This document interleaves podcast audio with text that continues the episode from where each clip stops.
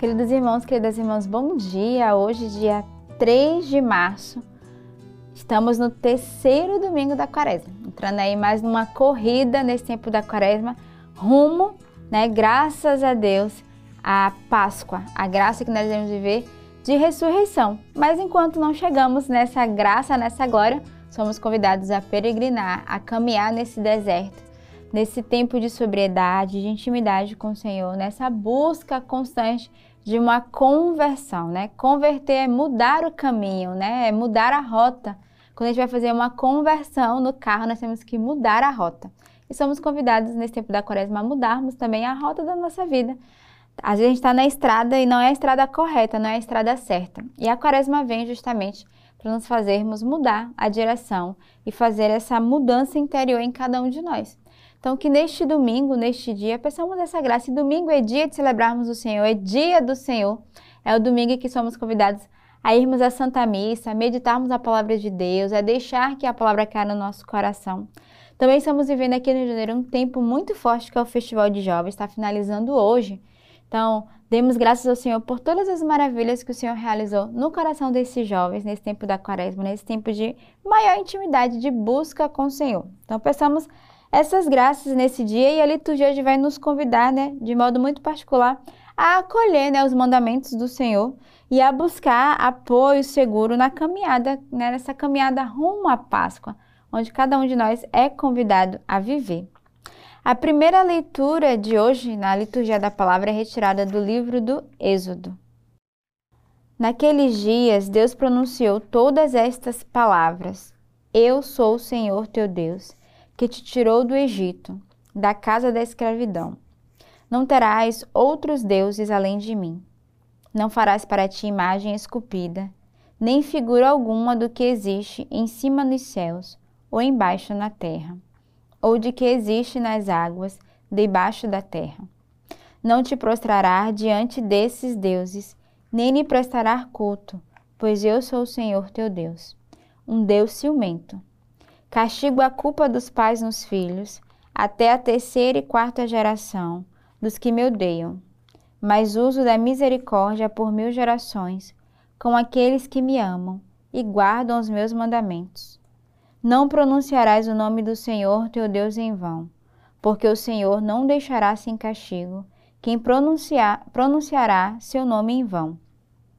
Lembra-te de santificar o dia de sábado. Trabalharás durante seis dias e farás todos os teus trabalhos, mas o sétimo dia é sábado dedicado ao Senhor teu Deus. Não farás trabalho algum, nem tu, nem teu filho, nem tua filha, nem teu escravo, nem tua escrava, nem teu gado, nem um estrangeiro que vive em tuas cidades, porque o Senhor fez em seis dias o céu, a terra e o mar, e tudo o que eles contêm, mas no sétimo dia descansou.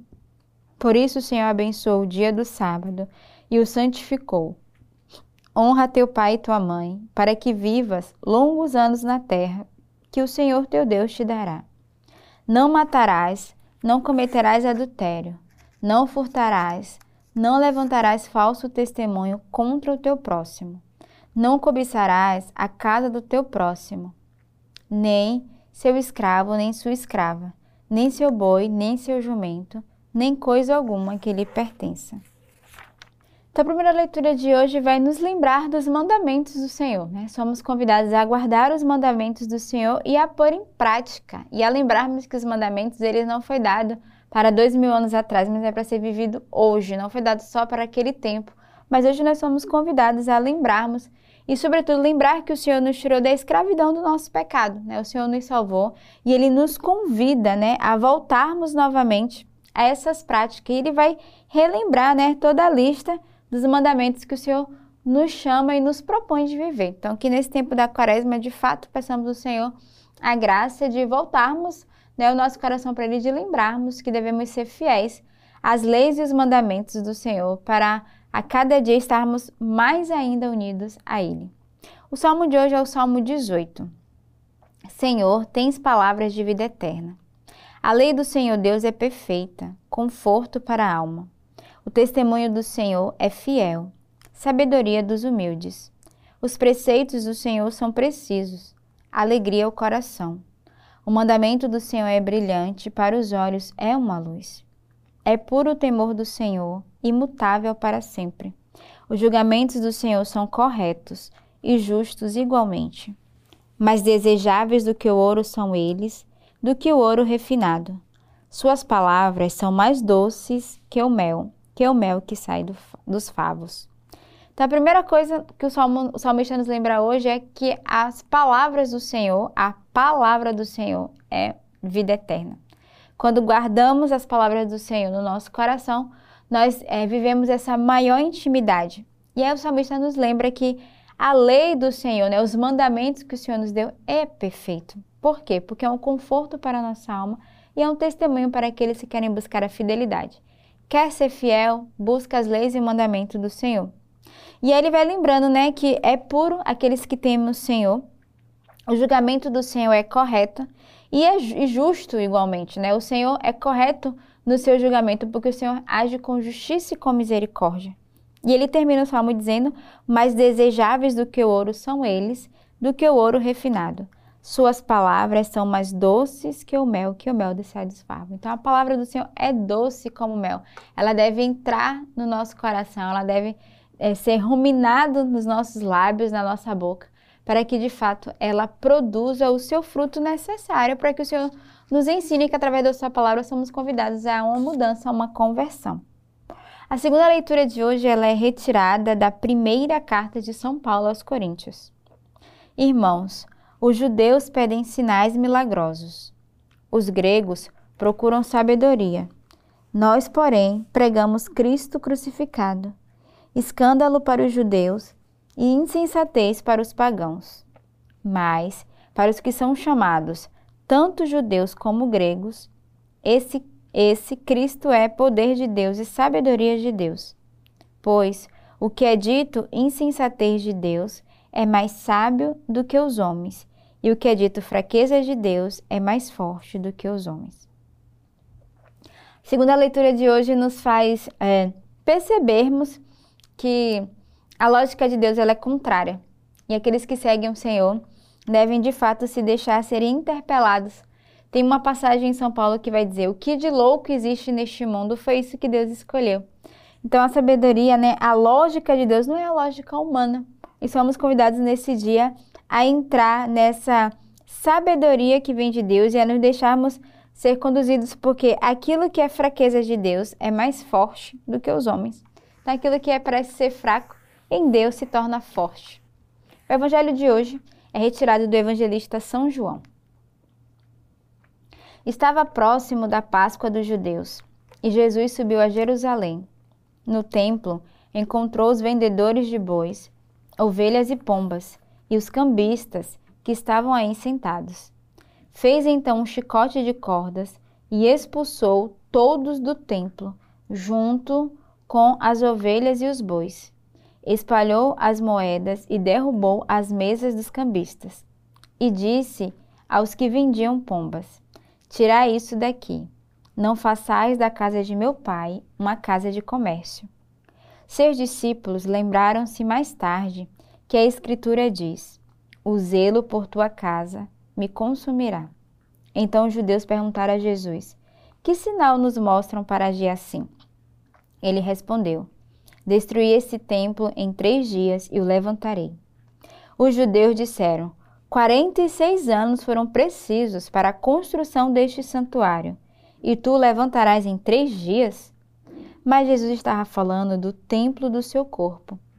Quando Jesus ressuscitou, os discípulos lembraram-se do que ele tinha dito e acreditaram na Escritura e na palavra dele. Jesus estava em Jerusalém durante a festa da Páscoa. Vendo os sinais que realizavam, muitos creram no seu nome. Mas Jesus não lhe dava crédito, pois ele conhecia a todos e não precisava do testemunho de ninguém acerca do ser humano, porque ele conhecia o homem por dentro. O Evangelho de hoje é muito forte.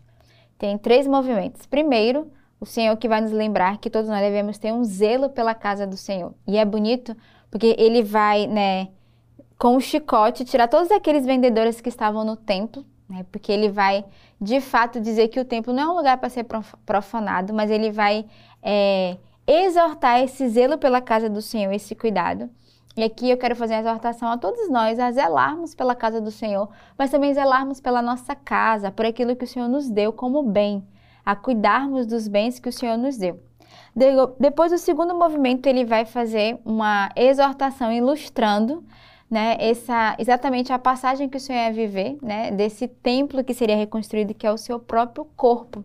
Ele estava falando, não era do templo ali que levou 40 e tantos anos, 46 anos para ser construído, mas do templo do corpo que era o próprio Cristo, né, que morreria e ressuscitaria. Então ele vai falar também desse zelo do nosso templo que é sagrado. O nosso corpo é um templo santo, é um templo sagrado que nós devemos cuidar, nós devemos proteger. E o terceiro movimento, o Senhor vai nos lembrar que ele conhece o ser humano por dentro. O Senhor conhece cada um de nós. Ele conhece o nosso coração, aquilo que nós vivemos. Então não pense que muitas vezes você é despercebido por Deus, ou que Deus não está atento ao seu sofrimento, atento ao que você vive. O Senhor conhece cada um de nós, e é isso que termina o evangelho hoje porque ele conhecia o homem por dentro. O Senhor conhece muito mais o que habita na nossa alma do que aquilo que nós apresentamos de forma exterior. Então, deixemos neste domingo, né, neste dia do Senhor, sermos é, inflamados por Deus e nos deixemos ser conhecidos por Ele. Nós não conseguimos esconder nada de Deus, o Senhor conhece tudo, mas nós precisamos nos abrir a Ele e a Sua graça. Então, que nesse domingo abramos o nosso coração, a nossa alma e deixamos que o Senhor, Ele mesmo, realize a sua obra. Tenhamos um belo domingo neste dia e que Deus os abençoe.